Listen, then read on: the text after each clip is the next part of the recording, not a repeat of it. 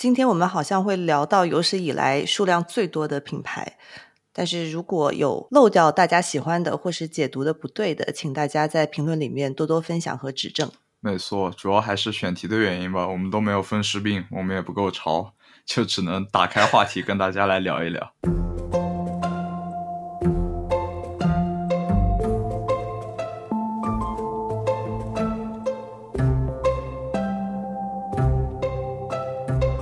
来到 Slow Brand，和我们一起探讨如何慢慢做品牌。我们通过讲述不同的品牌故事，探寻他们如何建立与人、事物和世界的长久连接。大家好，我是莹莹，一名居住在上海的品牌策略和设计创新咨询师。大家好，我是天。然后本期我的角色呢是中华田园犬，因为是正宗的土狗，不懂装懂，妄谈潮流，希望大家能包涵一下。对，今天我们的主题是潮流品牌、街头文化品牌。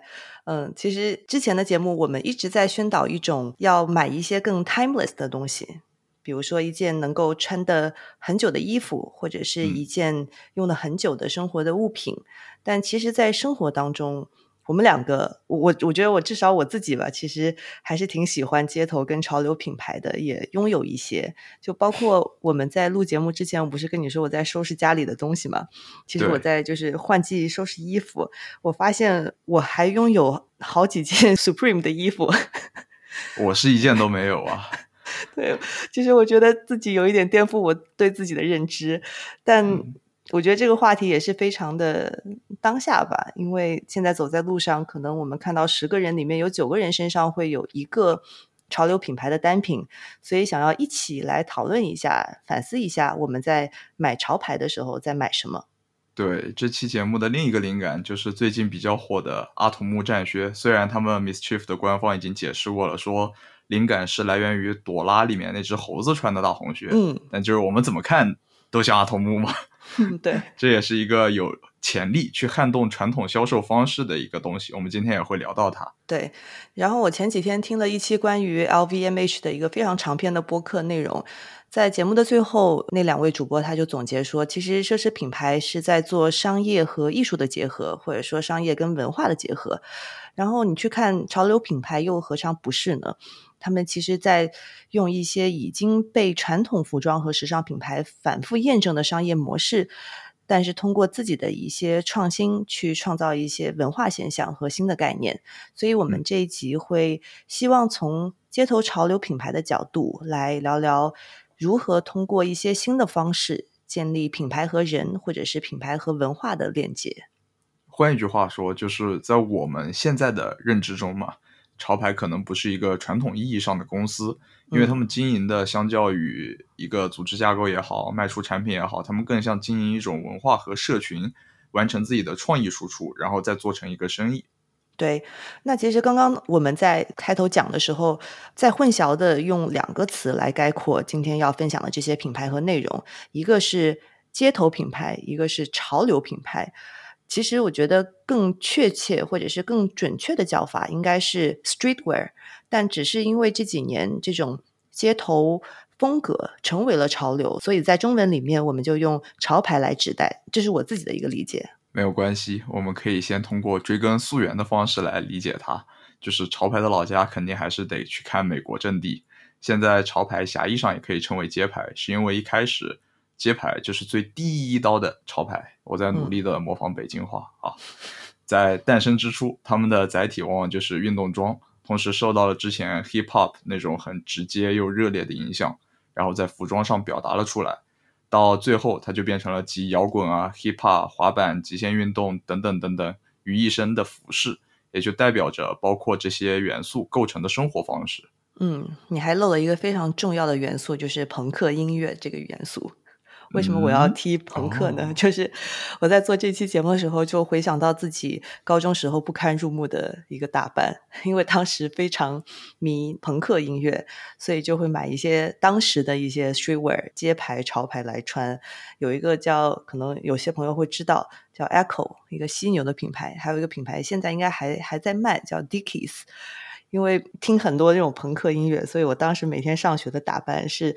Dickies 的 T 恤，加上迷彩的短裤，手上还会戴一坨就是非常标志性的朋克的首饰，就是就是一坨黑色的橡胶手链。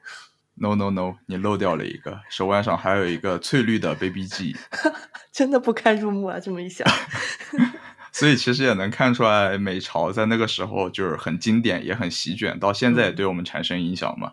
对。而另一个除了美潮以外，我们会谈论的东西就是日潮了。嗯。而日潮的起源是在日本经济泡沫爆炸之后，一些年轻人开始怀疑当时大公司的价值观，就是你每天讲那么多又大又空的东西，谁信你啊？于是他们就开始在元素街头开自己的小店。这些元素小巷里就会有那些具有美式格调的小店，以及充满了店主个人尖锐个性的风格，这些也是促成了元素风的形成吧。纵观现在的这两种潮牌，也就是日潮和美潮，我能找到最朴素的共同点，就是他们都有很狂热的 follower，然后会去拼命的追求限量款，同时也会带有一些亚文化属性，因此充满了多样性、独特性啊、设计感和文化背景。对，其实如果要去追根溯源，streetwear 这个街头文化本身，我觉得我们聊上一个晚上都讲不完。但如果从一个比较当下的定义，或者是更当下的联想，一讲到潮牌，大家会联想到各种各样不同的品牌，特别是当潮奢这个概念出现之后。对，我觉得潮奢这个词用的非常的精妙，因为 streetwear 是什么？就是大家在街上会穿的东西，然后变成中文就是潮牌，他们原来是可以划等号的。但是现在在我们的语境里和理解下，会出现一些分化，就是因为现在潮人所穿的街头少年穿不起。你说真的，板仔最常见的装扮肯定是 Vans 和匡威啊，那怎么会有人想到那些什么大圆、小圆、小闪电啊？而在受众上，现在 Streetwear 可能更大众，就是街上的人会穿，穿的人也更多。而在设计和价格上，潮牌就显得更为美丽一点，也就是我们现在所提的潮奢。嗯，引用一个报告吧，是一家咨询公司和 High Beast 一起做的关于街头品牌的一个报告。里面它有一个统计，就是当提到 Streetwear 时，人们首先想到的品牌是哪些？那当然，百分之七十八最多的人想到了 Supreme，这个应该不意外。其次，百分之六十八的人想到了 Nike，我觉得也是理所当然。呃，Off White 旗鼓相当的排在第三，其实它已经是一个。接近奢侈品的一个潮流品牌了。然后除了 Adidas、Bape、Stussy、Palace 这些大家可能比较熟悉的潮牌以外，在前十里面还有 Vetements 跟巴黎世家，就是典型的高阶奢侈品牌了。其实这也说明了，今天我们在讲潮牌的时候，它涵盖的面非常广，包括的品牌类型也好，品类也好，也很多。没错，于是我们就主观的给大家做了一些分类，和大家分享一下。当然，如果说的不对，就。轻一点喷就好啦，毕竟我们都不是潮人。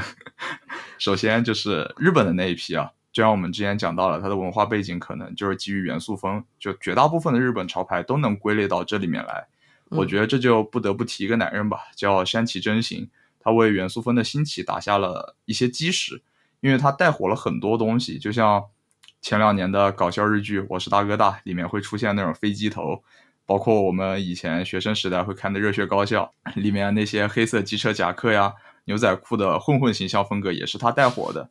嗯，在他的影响之下呢，就很多的日本设计师啊，很多的主理人啊，都勇敢的做自己，导致日本的品牌其实长得奇形怪状，可以这么说。但是他们的文化背景又是相同的，就像 Capital，它可能代表的是阿美卡基；像 Neighborhood，可能我们会想到军装啊、工装啊。像 C.E，它可能就有一些迷幻的气质，还有一点蒸汽波的感觉。像大元，就虽然是日潮，但是就是美式设计风格。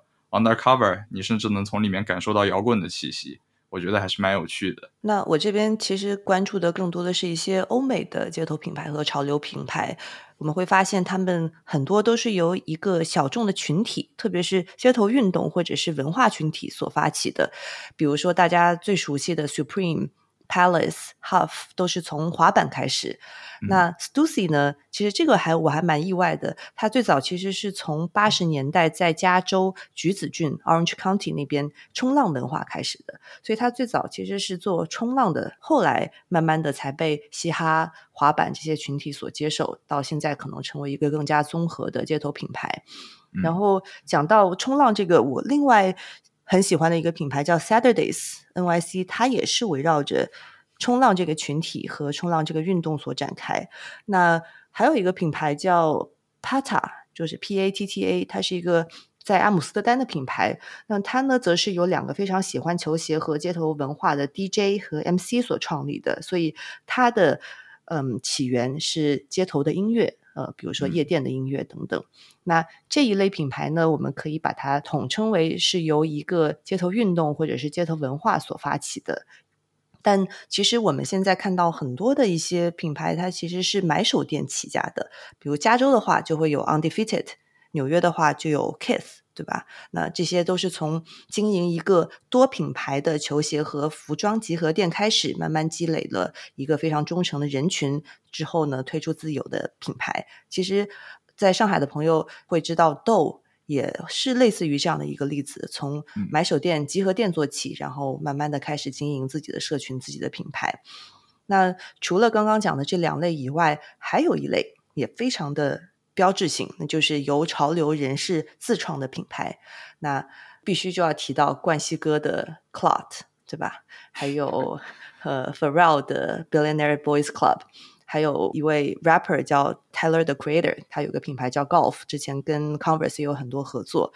那除了这些以外，我觉得还有一些比较独特的潮牌，它是由一群创意人、艺术家或者是设计师的集合推出的。嗯，一个叫 Bring Dead，那剩下的一个细分就是刚刚讲的一些奢侈品牌、高阶的潮牌，他们是从街头的文化当中去获取一些设计的灵感，Off White、Vetements、Fear of God，当然还有巴黎世家，但其实这些品牌可能我们今天节目里面就会聊的比较少一些。但是不管怎么分类吧，它最后都是起源于一个以特定文化或者共同喜好形成的人的群体。嗯，这些不同的品牌，它其实背后还是有一些共性的，或者说成为一个成功的潮流品牌，需要哪些基本的要素呢？好，大家准备划重点啊，就是尹老师要开始讲课了，记一下笔记，准备一下。嗯，我我觉得分享四个吧。第一个点其实是这些品牌它非常的 real。对吧？非常的真实，而且一直以来是保持真我的一个状态。嗯，很多街头品牌的成功在于他一直坚持做自己认为对的事情。那每一个品牌背后都是一个小的文化圈子，那他在输出的东西必须要符合他所在的圈子想要表达的东西。从产品的设计到你选择合作的对象，都必须要是这个圈子所认可的。从这个圈子的角度来保证这个品牌的正直性。我觉得和潮牌的起源其实也可以沾上边，因为一开始它也受到了一些说唱文化的影响嘛，就大家都在说要 stay real，这是不谋而合的，甚至说可以是同源的一种东西。嗯，除了刚刚讲的这种真实性、保持真我的这个状态，潮牌它也非常的稀缺。但是呢，我觉得它的这种稀缺性和奢侈品的稀缺性是不一样的，因为奢侈品是你买不起，但是呢，潮牌的稀缺性来自于你不知道或者买不到。虽然说今天的很多这些街头品牌，它在商业上拓展的很快，开了很多店，但是呢，它一直会发售一些特别稀缺的产品，或者是限量的一些产品，还在打一个限时限量的概念。通过这种信息差，然后要求你必须要去特别关注，而且第一时间去买才能获得它的稀缺性，是来自于这个。对，其实一提到稀缺性，我第一反应还是怎么说呢？潮牌的龙头老大 Supreme 他们会做的事儿。就因为不管一款产品，他们卖的好或者不好，卖的好到爆，他们都不会继续增量生产，就是也不会减量生产，这就是一个固定的东西。我们要做这件事，那就做多少，就这么多，一口价。对他们还有一个非常让人意想不到的一个特点，这个也是我在看一些文章的时候他们提到的，就是说这些品牌它因为都要传输一些文化的理念嘛，所以他们非常擅长运用一些新的媒介，社交媒体啊、音乐啊、杂志啊，或者是一些更有创意的手段来输出不同的内容。但是呢，其实很多这些街头品牌、潮流品牌，它从第一天开始就是有实体经营的。因为他们需要这样的一个店铺去聚拢他们圈子里这个人，他们的店铺就是他们这个社群这个圈子的据点。所以，当他们去做从线上到线下，比如说线上发售、线下 pick up 排队，其实都做得非常的自然。没错，就是有一种东西叫凝聚力嘛，凝聚力是很难学得来的。对，那最后一个，我觉得第四点，他们的特色就是一种民主化，就是 democracy。因为抛去那些特别限量的被炒作上去的产品，因为毕竟那个是发生在二级市场嘛。其实这些产品它第一次发售的时候，它的价格还是比较可以负担的，让年轻的消费者他可以买得起的，而且它的品类。比如说像 T 恤、hoodie、卫衣、卫裤这些款式，它非常的日常，不挑人，所以它是很民主的。那另外一方面，我觉得很多潮流品牌它的设计是比较 timeless 的。在当下，为什么我们会说这个东西潮不潮流？其实更多的是取决于品牌本身，而并不是他们的产品。就是说，这个品牌是不是在潮流点上，或者说这个品牌它所代表的文化是不是在潮流点上？但是你具体去看它的衣服，其实是非常的大众、非常的平实的。对我很喜欢这样的一种态度吧，因为在我看来，这种 basic 产品它是很必须的。就这像是一种经历过钱多斯时刻之后的反思，因为就是我们需要在聚焦和关注那些更为具体的东西，或许它是一个生活场景。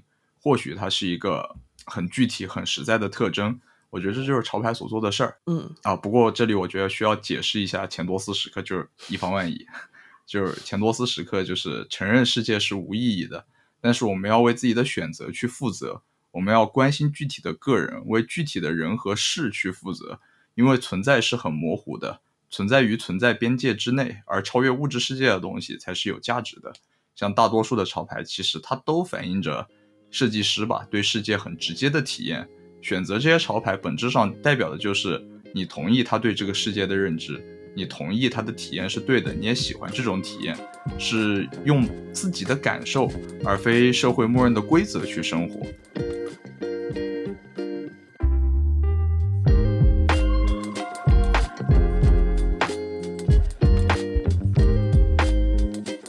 二零一九年的一个报告里面预测，全球 streetwear 的市场规模在一千八百五十亿，占整个全球鞋服市场的百分之十。他们的商业和文化的影响力已经在今天不言而喻了。那其实我们觉得有一点更值得提的是，从生产、推广、销售和 resale 转售，他们都在颠覆着一些非常传统的商业模式，在建立一些新的玩法和规则。其实最直观。大家最熟悉的就是联名，没错。从这些潮牌同 Nike 的合作非常合情合理，球鞋嘛，对吧？其实是一个最潮流的一个产品的载体。到他们和奢侈品的一些跨界，其实，在之前很多集的内容里面，我们都有提到过，我们对于不同类型的联名的一些分析。其实，对于大牌来说，当他们去做出和潮流品牌合作的选择的时候，是希望借由这些品牌它所带有的文化属性和它的社群，来打造一些比较酷的一个形象，去捕捉一些当下的潮流跟趋势。但其实还有一个非常重要的一个驱动的因素是，他们希望通过联名去增加产品的丰富度，特别是当鞋子这样子的一些品类，一般是有比较经典的型号跟款式，它需要这些联名去不断的重新创作它，去提升它的 offer 的一个丰富度。其实很多潮流品牌，它背后都是一些非常有标识性的东西，不管是产品也好，或者是一些视觉上的 IP 也好，那。举一个比较最近的例子，很多品牌都在跟 Carhartt 合作嘛，呃，萨卡伊在跟他们合作，Marni 也在跟他们合作，其实就是在借由 Carhartt 最有特征的工装来设计一些他们的服饰上的产品。不过你这么说的时候，就会感觉到潮牌们给那些大厂们带来了怎样的好处？但是大厂其实也给潮牌带来了很多的曝光吧，就是让那些相对小众的东西走进了大众的视野里。从而具有更大的影响力。不过，我个人一直很好奇，就是奢侈品为什么对跨界这件事一直保持如此的热衷？刚才也得到了一些解答。那到底是奢侈品主动找他们的，还是他们去找奢侈品的呀？我好想知道呀。嗯，我觉得应该是奢侈品主动的。哦，因为就是这算是对大家都有好处的事情。就是奢侈品能够不委屈自己，但是又贴合潮流，就感觉没有放下身段嘛。只是我们一起做一件事儿。而对潮牌来说，他们正好又可以借此做一些商业化的东西啊，或者影响力更大一点。而且大厂对他们来说，本质上就是一个很大的聚光灯嘛。同时也进行了一次尝试，就是把一个小众的，或者说原来一个很紧密贴在一起的圈子，扔到更广阔的世界里面去，将不同的人试着聚合在一起，看看会不会有什么化学反应。我觉得这还是一件很有意思的事情。嗯，而且我会发现，潮流品牌它跟消费者的关系更加直接。嗯，因为比如说刚刚前面有讲到，他们可能从第一天起就有店铺了，那他们会通过品牌，不管是线上或者是线下的店铺的购买，或者是通过一些限时限量抽签这样的一些销售的方式，其实最终它所实现的一个。结果就是，它跟用户之间的关系会更加的紧密。有人会用 “cult” 这个词，就是邪教 来形容有的潮牌跟他的粉丝之间的关系。而且，其实实际上有数据也显示，超过一半以上的就是会买 streetwear 的消费者，他会更倾向在品牌的线下店铺购买，因为这个体验本身就是这个文化的一部分。No no no，对此我有异议。他们选择线下购买的原因很简单。在线上抢不到啊！线上抢购全是 ball king，你怎么抢得过他们？甚至还有那种专门抢鞋呀、抢衣服的那种手机工厂，我不知道你有没有见过，就是全智能化，帮你点。然后你怎么抢得过一个工厂的手机？这一点就不得不提一下，就是大家疯抢的东西，就得讲一下 Supreme，特别是他们 drop 形式，其实也打破了。传统时装原来的春夏秋冬这种系列发售的方式，他们的 job 我觉得做的就像一场追逐秀一样，要大家来追随我，而不是我去追随谁。越看越觉得它就像一个给你号码，但是不让你打的美女，就会有这种感觉。Supreme 它一般会分两季去发售新品，一个是 SS 春夏季和 FW 秋冬季。与此同时呢，每个周四它都会在自己的在线商城和国际零售店。括号日本是在周六，不是周四哦，其他地方都是周四。他会发一批新的潮服，新产品只会在周四上午十一点发售。其实这就在创造一种和消费者之间的默契嘛。虽然他给你号码又不让你打，但是你要打，你要在这个点打，哎，我会回你。周四上午十一点哦，就有一种 约定俗成的感觉。这就让 Supreme 能够每周通过病毒社区啊、大型网站获得品牌势力和有机流量，因为粉丝都知道接下来。有什么东西要出现了，所以我们这个点得一起去看一看。嗯，其实我们刚刚想要强调说，他用了一种 drop 的方式来打破春夏秋冬发布的这样子的一个传统的销售的模式。但我这边想要跟大家分享另外一个品牌，它把 drop 这个模式其实做到了极致，它可以算一个潮牌吧，就是它叫 Telfar。其实，在美国这几年很火，特别是它的包包，因为它是主打纯素的皮，就是非常有呃社会责任感的这样的一个产品。然后它的售价差不多在一百五十到三百美金左右，大家都叫它是平民 Birkin，就是在美国非常的火。嗯，就是很多潮流人士都为它站台。那他把这个 drop 的方式做成什么样的？就是他二一年的时候推出了一个叫 Telfar TV。在他们的网站以及 Apple TV 这些平台上都可以观看。它是二十四小时、七天会播放品牌自己的一些内容，也包括一些他的粉丝所上传的一些 UGC 的内容。你在看电视的时候，它会随机出现一些 QR code，然后大家就可以在那个时候进行扫码购买。所以，Supreme 它在周四上午约定你去去守它的 drop。但是这个敲法，你可能就是要二十四小时守在这个电视面前去等着扫它的码。不知道为什么，有一种回到以前那个电视购物的感觉。对的，就是电视购物广告，打电话，现在打电话，立刻下定。对，所以除了销售模式上，我觉得还有一个潮牌特点是它本身的品类属性会比较弱一些。因为你去想象 Supreme，你可能不会马上想到它的衣服长什么样，而是想象它的这群人、它的这个文化，它给你的一个视觉的印象是什么样。所以也因为这个原因，它在品类的拓展上会更加的自由。任何出现在它所服务的这群人生活里的东西都是合理的。你在 Supreme 可以买到打火机，也能买到大型的弹珠机 （Pinball Machine），对吧？再比如说，我印象非常深刻，五年前我去纽约的时候，去了一家 Kiss 的店，他在店铺里面就开了一个甜品店，卖冰淇淋。当时我就觉得，哇，怎么可以一个卖球鞋的店也可以卖冰淇淋呢？但是有意思的是，他所有的冰淇淋都是以球鞋作为灵感的。哦，这么一想，还是挺合理的。就是只要你买账了这个概念，或者你本来就是这个圈子里的一员，你买它的什么产品都会被合理化。我就不由得想到了那个 Ambush 之前出过的打火机，嗯，那我记得两千多还是三千，要是真买了，我感觉我现在自己会抽自己。只是只是壳没有打火机吗？对，只是壳没有打火机，就是一个外面的套子，你可以把打火机装在里面。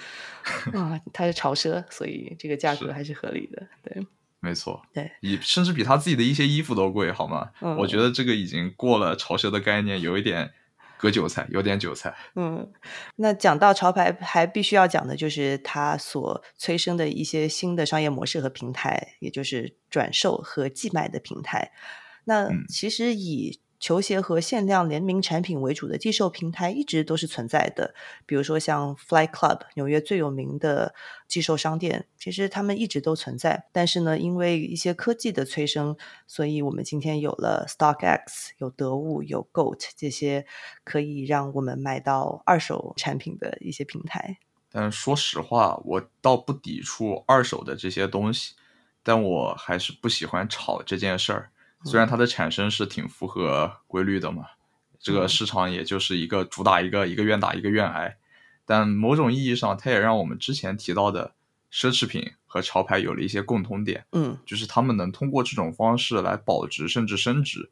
因为如果仅仅一手发售而没有二手平台的，就这种理财概念是行不通的嘛。它嗯只是一件衣服，代表了一些文化，它不会具有那么高的商业价值。而另一个想说的就是，绝大部分潮牌虽然它是不会去干涉二级市场的，一般也会自己说的很明白。真有品牌自己对二手市场出手，那我就不太想形容这种东西了。嗯，我们也就不予以太多的置评。所以，其实我们刚刚举前面的一些例子，不管是它的一些更创新的销售方式，它在品类上面更大胆的一些拓展，想要表达的也更多的是和传统品牌相比，潮牌的追随者他们的圈子会更加的紧密，他们也更加的忠诚，他们需要通过一些和大的牌子的联名来扩大自己的影响力。但是最重要的是找到一些更独特的方式和这群人去沟通，去形成更加默契的连接。我觉得有三点可以去很精准的描述他们，就是做得更刁，做得更直接，并且做的是自己。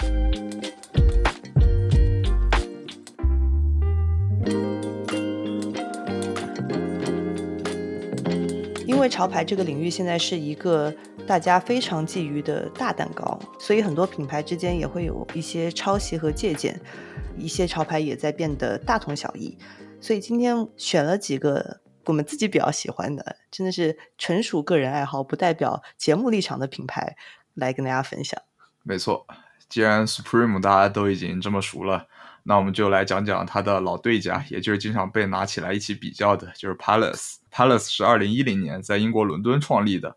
为什么 Supreme 和 Palace 会老是被一起提到？嗯因为他们都是干滑板起家的。嗯在风格上，其实 Palace 跟 Supreme 还是有一些不一样的。虽然他自己说的是努力的在英国做一些美国人干的事儿，但其实他还是做了一些英国人才会做的事儿的。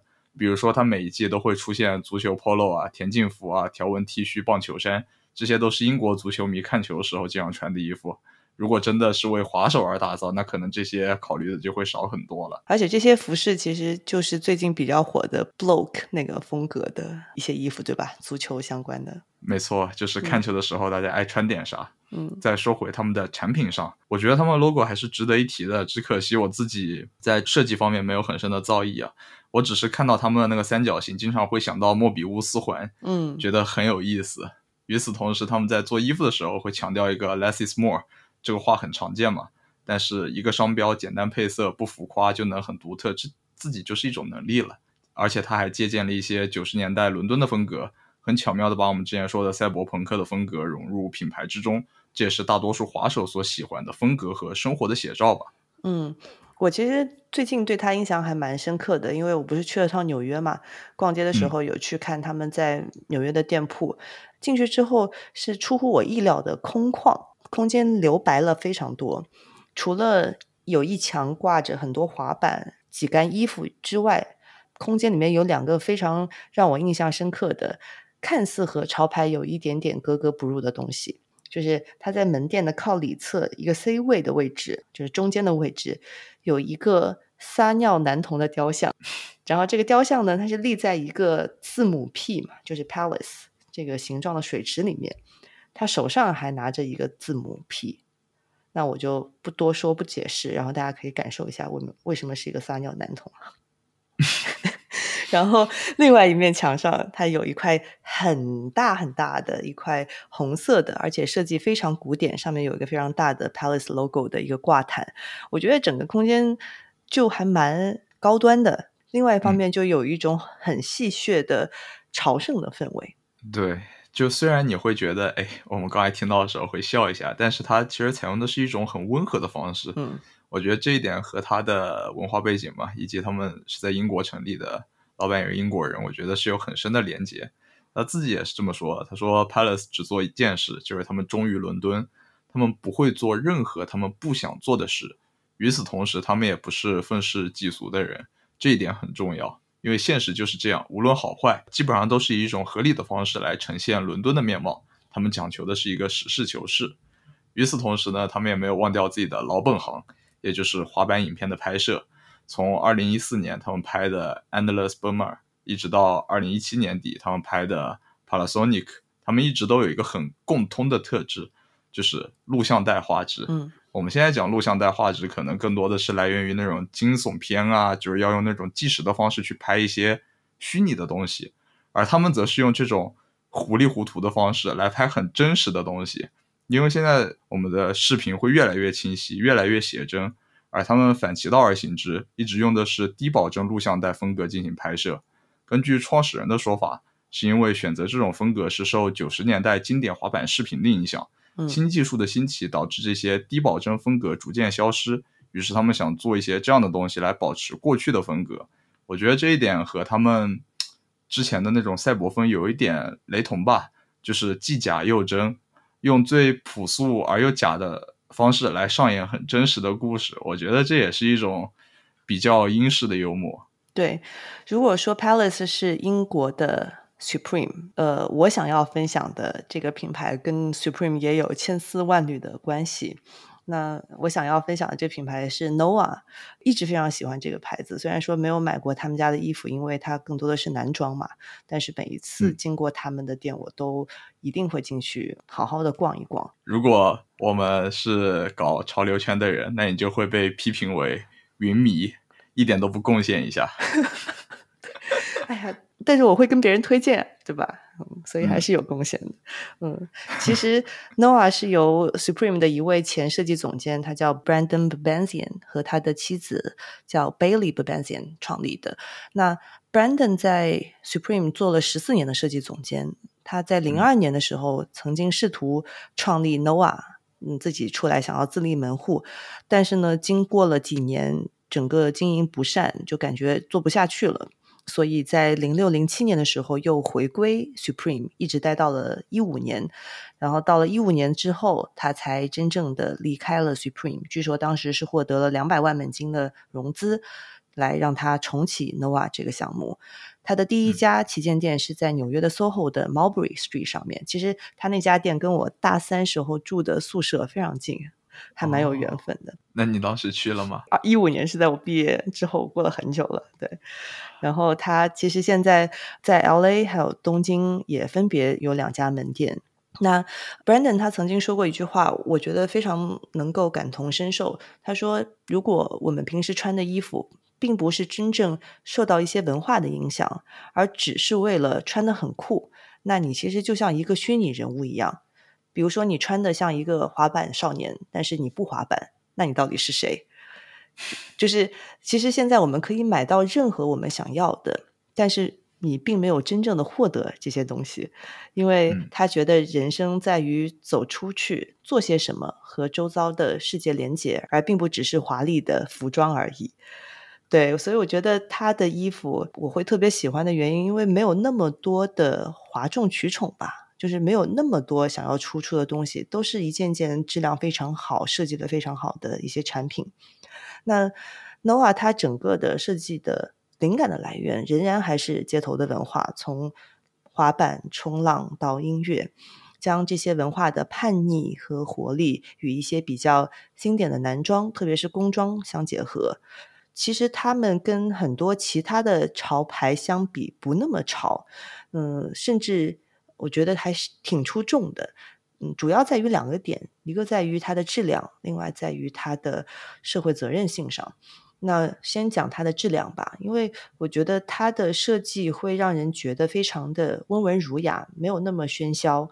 除了它的那个 logo，就是有红色十字加上英文字母的那个 logo 比较有标识性，嗯，会出现在一些产品啊，比如说 T 恤、卫衣上。其他的设计都还是比较收敛而且经典的。嗯，除了十字之外，其实他们还经常用到玫瑰花，因为这是纽约市的市花。当你很喜欢纽约的时候，这座城市也会对你表达一些爱意。嗯，可能这个也是为什么我会喜欢 Noah 的原因，因为跟纽约非常有关。那当你去到他的店里，你去摸他的产品的时候，它的质量你其实在第一时间就能够感受到，因为他们对面料的使用非常的讲究，在他的网站上面甚至有一个专门的页面去介绍十几种他们常用的面料。比如说，可以穿三个季节的英式格纹羊毛面料，还有一些，比如说意大利的麻布。每一块面料呢，它都会非常清晰的标明产地、成分和克重，以及他们如何使用这块面料，就是它用在不同产品上的逻辑是什么。我突然想到了有一点跳烫的一点，就是它的名字嘛，诺亚，名字就是诺亚，再结合。这个主理人曾经说过的话，就是有一种终不似少年游的感觉。嗯，就是他会强调大家还是去感受生活，而非用衣服来表达自我。就是他所做的很多事都有这样一种救世主的姿态嘛，就像他的名字诺亚方舟一样。嗯，他希望让大家从盲从潮流中出来，并且告诉大家要去做一些有责任感的事情。对，的确，他们。在社会责任这块做了挺多的。首先，他参与了叫 One Percent Pledge 的一个 movement，每年会把百分之一的收入捐给全球范围内的一些环保机构，而且他会选择完全符合劳动法的工厂。这些也意味着工人他的收入会更高，他的工作时间会更舒适。那同时呢，也意味着 Nova 它的产品生产的成本会更高一些，而且它大部分合作工厂会来自于像意大利、加拿大、日本还有美国本土这些地方。对于一些社会议题，他也是非常乐于去发声的，通过一些产品的系列去宣扬刚刚讲到的环保的理念，他也会去提倡平权。他也发过一些和女性相关的 campaign，也很关注，比如说一些乳腺健康啊这样的一些议题。嗯，虽然说他做很多这些跟社会议题相关的一些举措，但是他也非常明确的说，哦，Noah 不是一家可持续公司，因为他知道在服装行业其实这非常难实现，是不可能实现的。所以他们能做的更多的是一些呼吁也好，倡议也好。没错，这一点是真的很值得人去喜欢的。因为潮牌之前我们就讲过要 stay real 嘛，他很诚恳的能面对自己实现不了自己心目中理想最好的样子，所以他也会告诉大家，嗯，但是他并不会停止去把这个世界推向他理想的样子。对，但除了它的产品以外呢，我也非常喜欢他们的店铺，因为走进去非常的 cozy，用了很多木头的材料，就好像走到一个品味非常好的人的家里一样。比如说在元素，他们有一家店嘛，一七年开的，整个概念就是一个 clubhouse，里面有吧台，有阳台，除了服装外，还有一些精选的书籍。整个设计的概念就围绕着一个家，但是它是一个开放的家。比起很多潮流的品牌，它为了展现自己很酷、很前卫，但是 Noah 的店就会让你觉得非常的平易近人。没有关系。说不定哪天你翻开它的标价，你突然就会觉得，哦，这还是一个潮牌店。当然没有任何批评的意思。嗯，对，我觉得就是分享一句他们写在网站上的一句话吧，就是说，嗯，创造最好的产品，启发我们的员工、合作伙伴和客户寻求冒险，并积极参与到他们周围的世界中去，提倡善意，挑战传统的智慧。我觉得这句话实在非常非常的打动我。对这句话是很有水平的，同时也很温和，想要用一种很善意的姿态来改变世界。当然，这也是我们前面讲的两个品牌的共性嘛。其实他们都有一点点温吞。我现在想来点猛料，讲点激烈的。来吧，就是 Rip and Deep，嗯，就是这个牌子相当的叛逆。它是于零九年创立的，而名字呢也相当的有意思，就是 Rip 就是 skate of sport，就疯狂的踩滑板。这个中间那个 N 就是 and 的意思，后面 deep 就是 leave before the cops come，老大快跑，调机来了，就这种感觉。他的创作就源于街头花瓣文化，同时风格搞怪而张扬。但一开始 rip and deep 他不是特别的火，以及他的形象不是那么明确嘛，大家都不会留意他做的东西。嗯，直到有一次突发奇想，他在 T 的里面露出一半的猫猫头。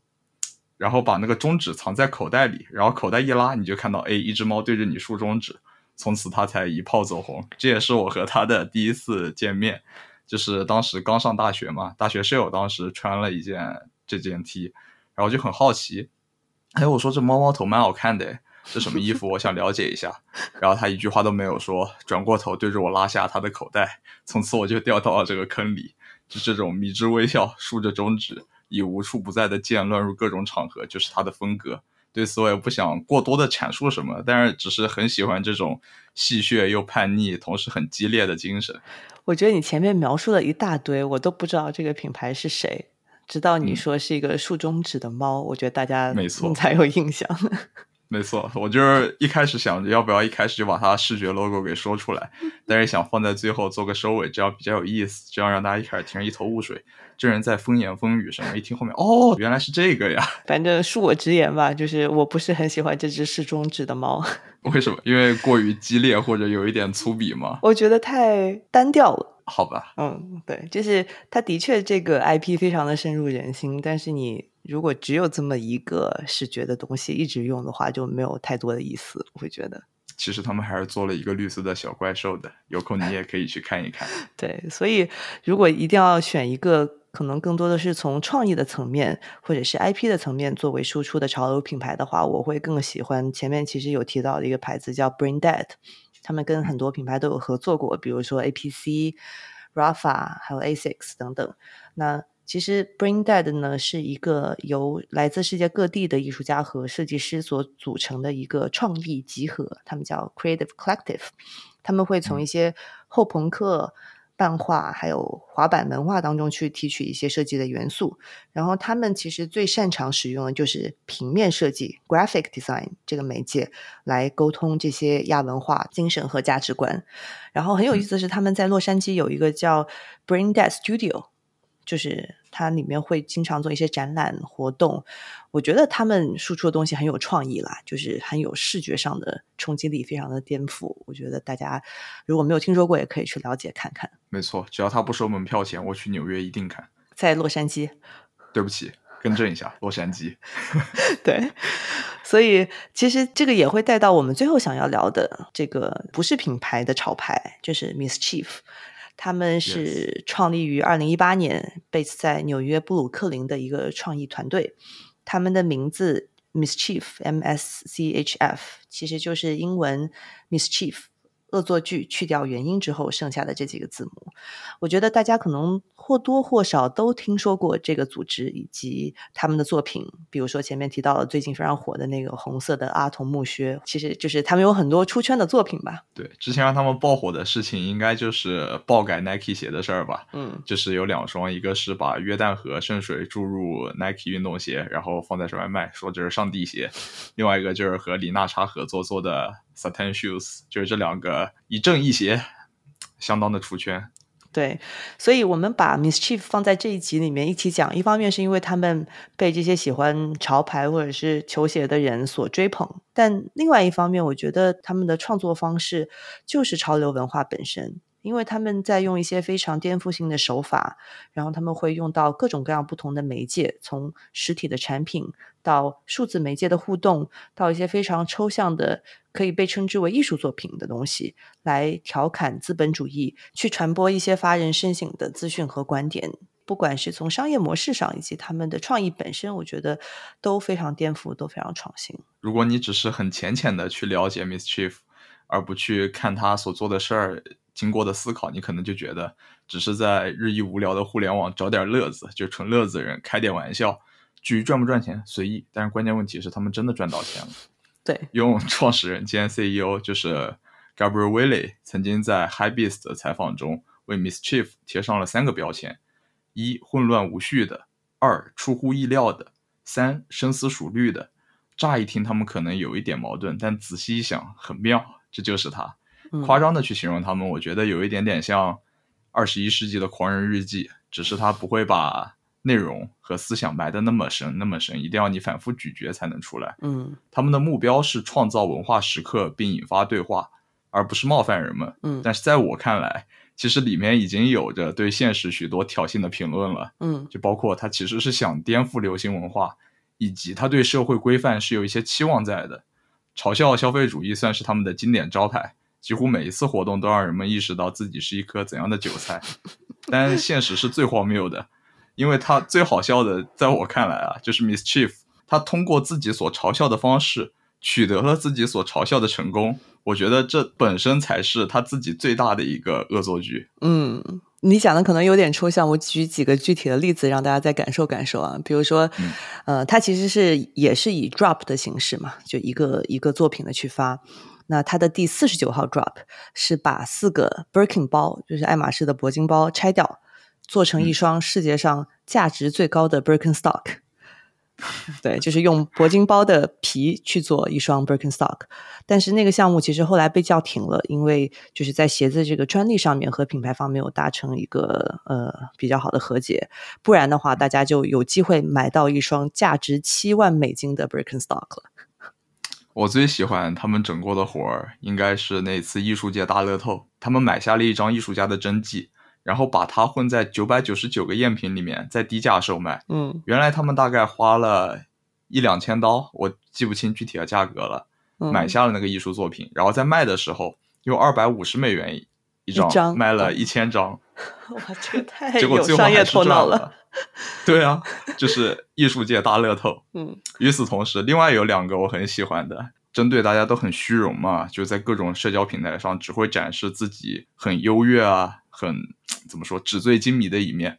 他说：“OK，你喜欢秀，我让你秀个够。”他们做了两个东西，一个是你可以伪造自己正在和名人通话的视频，就你只要把自己的视频录下来截进去，他就会选一个跟与此相对应的一个名人，有可能是乔布斯。有可能是马斯克正在电话那头跟你侃侃而谈，而另外一个是提供各种顶级餐厅中用餐的视频，叫 Stolen Stories，我觉得也非常的贴切，偷点别人的生活装成是自己的生活，你喜欢装那就让你装个够。你刚刚讲到他们其实在讽刺的同时把钱赚了，那我们就来聊一聊他们卖过最贵的一个产品，是一个艺术品，叫 The Persistence of Chaos，其实就是一台手提电脑。里面装了六个历史上最有名的电脑病毒，然后这个手提电 电脑是被这些病毒感染的，然后在拍卖会上卖了一百三十万美金，而且他还在。直播平台上面直播了这个电脑跑这些病毒软件的过程，其实并没有多少意思啊。但是可能大家买的是这个概念。你知道我脑子里想到了什么吗？以前就是传说嘛，在湘西那一块会养的五毒蛊。对的，我觉得中文可以翻译成这个名字。是的，对。所以，呃，Miss Chief 它的收入一方面可能来自于销售这些限量的天马行空的产品和交互，同时呢，他们也会帮一些品牌做营销的方案。我觉得他们是一个很有意思的团队，因为非常擅长玩三样东西的结合：一个是艺术，一个是商业，另外一个就是先进的技术，数字技术。嗯，他通过这三者的结合，打造了很多让人觉得非常。异想天开，但同时呢，在这个媒介上又非常合理的一些创意，每一个创意都非常易于传播的。而且我还看到一个很有意思的点，就是他们公司的 LinkedIn 的主页，公司的描述是乳制品生产公司。我觉得就连自己公司的这个描述，我觉得他们都在怎么说呢？就在 mark 自己。如果有一天他们把所有的这些作品放成。一个展，我觉得会非常非常的精彩。我很想给这个展提一个名字，叫 “Why So Serious”。这个小丑的台词非常适合他们。对，我觉得他们其实就是新的媒体形态、新的内容形态和新的文化做到一个极致的例子吧。所以我们想要拿出来，特地跟大家分享一下。因为其实当我们去讲 streetwear，当我们去讲潮流品牌，它到最后都是一种文化的策展、文化的 curation。嗯。因为我们现在很多传统的零售形态在被挑战嘛，百货公司、购物中心这些形态慢慢的在示威，但是线上线下的一些新的零售形态在重新的出现。其实这也让很多这些品牌有了更多重新定义用户体验的机会。那在这个过程当中呢，也伴随着权威和地位的变化。其实，在传统的时尚圈，当我们在讲高定、高阶、快时尚的时候，他们区别的不仅仅是品牌，也是他们的受众的社会地位和品味。很多时候，这些潮流的变化是由我打个引号啊，呃，上层的品味阶级来决定的。那一旦 对，一旦大众开始跟上这些潮流，他们就会，you know，就是 move on 到下一个。嗯，一直到现在，所有奢侈品的店铺，我觉得他们的体验、服务和设计都是为了服务一些人，不服务一些人。但是呢，这样子的一些形态，慢慢的在在消失吧。特别是在街头文化和街头品牌的推动下，新的权威在被建立，新的社交方式在被建立。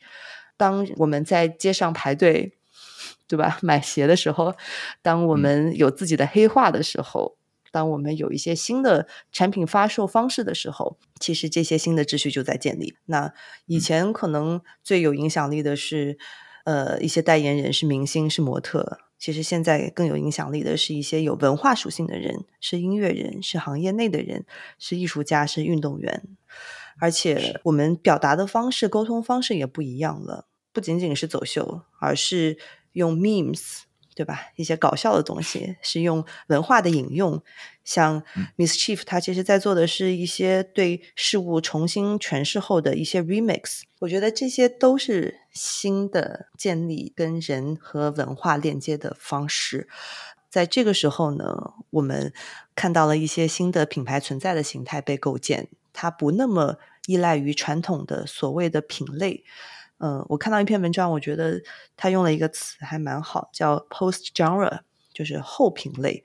嗯，我觉得讲的直白一点，就是你想象一下，现在你走进一家潮牌店里面，你可能不会想着自己要买一件衣服，或者是一个裤子，或者是一件西装，而是想要去选到一件你觉得有意思的东西，是代表这个潮牌它的文化的东西，它没有高端低端之分。其实就是通过一群人对一些文化的策划，然后你去选在这个文化里面你最喜欢的那件东西。所以我觉得总结来说，刚刚 一大串讲了很多。我觉得在潮流这个范畴里面，产品是什么反而不那么重要，而是人们怎么去穿它，怎么去搭配它，在什么样的生活场景里面使用它。以前可能品牌这个概念代表着某些品类的权威。或者是一个品类里面最权威的产品，可口可乐，对吧？它是一个饮料的权威，耐克是运动服的权威，LV 是包袋的权威。但是呢，在看潮牌的时候，你关注的不是它的品类或者这个产品本身，而是它所创造的文化以及它表达的精神是什么。就在我看来，刚才提到的他们的文化 creation，就是你刚才用了“策展”这个词，在我看来有一点像开屏。就是你走进一家潮牌店里，歘一下把羽毛给你展开，Do you like that? Follow me，就会有一点这种感觉在。他所做的东西是将一个具体的物品和文化结合起来。潮牌做的事儿就是更进一步的细分了。嗯，他们承担了一种个体与他人、与文化背景或者甚至是社会形态之间的桥梁。他选的表达形式可以不一样嘛，但一定会简单有力。就像在产品上，我们之前聊过，最常见的就是 T 和谐。对，像 Miss Chief 他所做的事儿，就是对于潮流文化这个东西，我嘲笑他；像 Supreme 所做的事儿，就是对于他人，对于这个世界，我不会去迎合你们，你们要来追随我。嗯，所以我在我的观念中，他们都是一种很直接的态度，就是我对某事怎么看。与此同时，他们就是一种表态的形式嘛，而表的态往往是反对态。就像之前几年火过的那个 Anti Social Social Club，嗯，其实我觉得他卖的就只是他的品牌名这一句话而已。我觉得做的东西是依托，但是依旧有人会去买它。说白了就是喜欢他的态度在。嗯，我觉得 Miss Chief 也可以被理解成你刚才说的当代艺术展览，因为里面有他基于对不同社会话题的解读，你可以通过他们去了解一个社会问题，以及他们对于这个社会问题的态度所在。就像我刚才会说，我去喜欢那种很前线的 Rip and Deep，我也会喜欢这种黑色幽默的 Mischief。他们就像是两个人，一个是竖着中指和世界为敌的小屁孩，另外一个是不露声色、叼着个烟斗在边上冷笑的毒蛇。他们都会很勇敢的对自己不喜欢的事情说不，只是他们采取的表达手段不一样，这也是他们的不同所在。对，其实我觉得很多大品牌可以从这些。更细分、更小众的潮牌当中获得很多启示。虽然说很多今天我们讲到的这些品牌，他们都已经有比较大的一些影响力了。我觉得，首先现在一些受众更广阔，或者说产品更主流的品牌，可以去建立一些和我们叫 micro communities 的一些相关性。这并不意味着品牌要去为每一个细分的小众的群体去打造产品，而是尝试让自己的产品出现在他们的。生活场景里面，或者是用这些小的群体他所熟悉的语境来跟他们沟通。特别是感受很深刻的一点，现在很多品牌它并不是在打造一个人设，因为这是一个非常传统的，特别是服装品牌的做法。比如说，当你想到 YSL 的这个女性的形象，跟迪奥的女性形象是两个非常不同的女性形象，所以它每个品牌代表的是一个非常鲜明的人设。但是呢，其实现在的这些潮牌，它并没有一个特别具体的一个形象。我觉得每个人都可以在其中去穿出自己想要的样子，然后去对品牌进行自己的诠释，对吧？一双 Air Force One，我觉得喜欢滑板的跟喜欢呃冲浪的，或者是你伦敦的还是纽约的，大家都可以穿出自己的样子。对，我觉得其实这跟现在所提倡的细分化是有异曲同工的。就是所做的事情是让一个东西能够出现在多个场景中，才能适应不同的人。因为我们每个人多少都是有一些不一样的嘛。分得越细，就越容易让一部分人有共鸣，而让另一部分人感到无感。而且也是基于这种更细分的需求，产品的独特性也更加的重要了。因为可能传统的品牌它需要发展壮大，它需要吸引更多的人，那它会去迎合非常大众的普遍的一些口味，而且。一个产品，它如果成功了，它就要一个劲的去复制它，对吧？让大家都能够拥有。但是潮牌其实是跟这个相反的，它反而会希望大家能够买到更加独特的东西，所以会去做很多联名，所以要去做一些限量的 drops，其实去限制了拥有完全相同的产品的人数，让大家不会撞衫。我觉得这句话可以反过来从受众的心理那里去想一想，嗯，因为在我看来啊，只是主观表达，没有任何攻击性啊，只是说一说，不要喷我哦。这件事情，在我看来，买潮牌本就是一件事，是一件可以给自己贴标的事儿，嗯，同时我贴的标要足够的精准，也要足够的不同，追求的是某种意义上的小众。想要俘获全人类的芳心，就必然会和追求差异化的这种自我意识的潮牌产生冲突，嗯。是的，我觉得这个就引到我们要讲的第三个点，就是，嗯，清晰的审美，就是你要特别，那你的审美也要非常的独特。那我举一个可能大家会意想不到的潮牌，就是在 Web 三领域的潮牌，就是无聊猿，对吧？其实无聊猿它作为一个 Web 三领域的潮牌，它它的审美也非常的清晰，就是。八零年代的硬核朋克摇滚和九十年代的嘻哈风格，你说这个确实有一些出乎我的意料了，因为我还没有想到 Web 三领域的潮牌这个概念，选题的时候没有好好沟通呀。对啊，但但的确是啊，因为买他们的跟买球鞋的也是一群人啊，对吧？没错，其实这也体现了媒介在现在的多样性嘛，也就是第四点了。对，所以。后流派世界刚刚讲说，当我们对品类这件事情不那么敏感的时候，我们的审美、我们的文化和精神的表达也变得更加的多元和流动。视频、游戏、卡通、电影、艺术、音乐、身份研究、历史，其实这些都是品牌可以表达的媒介。每一个品牌都应该找到自己独有的一组表达方式和自己的我们叫 vocabulary 我们的词汇。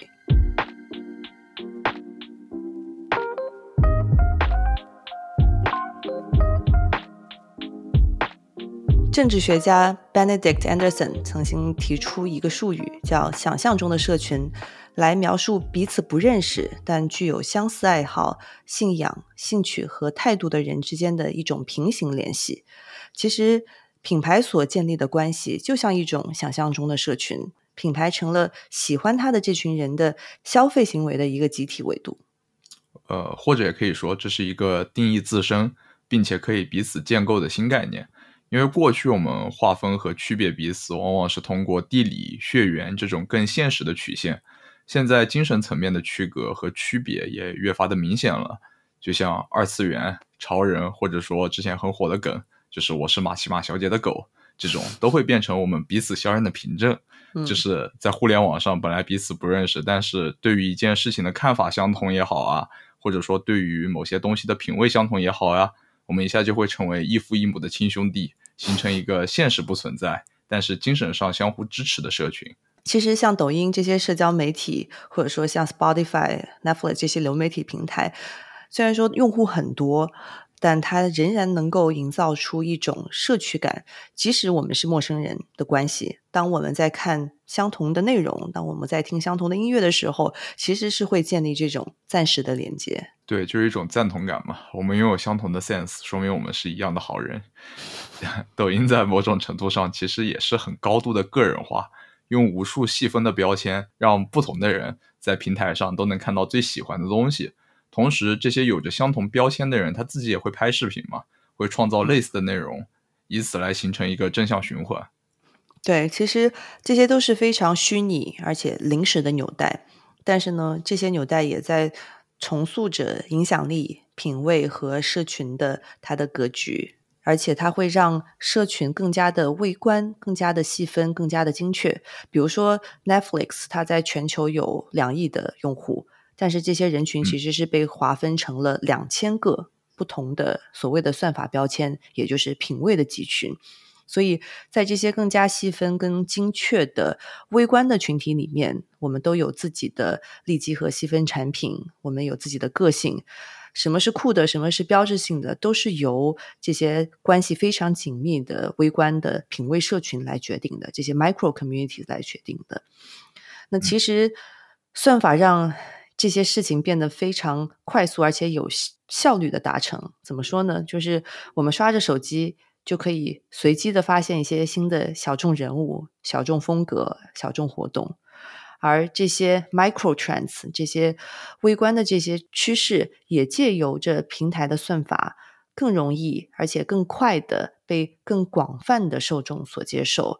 这些小众的趋势市场。可以更快的在主流当中去生存，但也有可能会更快的消亡。嗯，在我的观点里，这些个性化或者说小圈层的发展，也象征着自我意识和自由的边界被进一步拓宽了。这很容易被污名化的导向为什么自私自利啊，或者说会有人在其中扮着大尾巴狼去成为董哥，变成一种圈层和意识形态的霸凌，这是我很讨厌的一件事。但是有一件好事是这样的，我们可以理所应当的去热爱我们所热爱的东西，我们也要去审慎的表达和张扬自己，既做到圈地自萌，与此同时，我觉得也要用更善意和更无害的方式去告诉世界，我们对自己也好，对外界也好，全新的定义。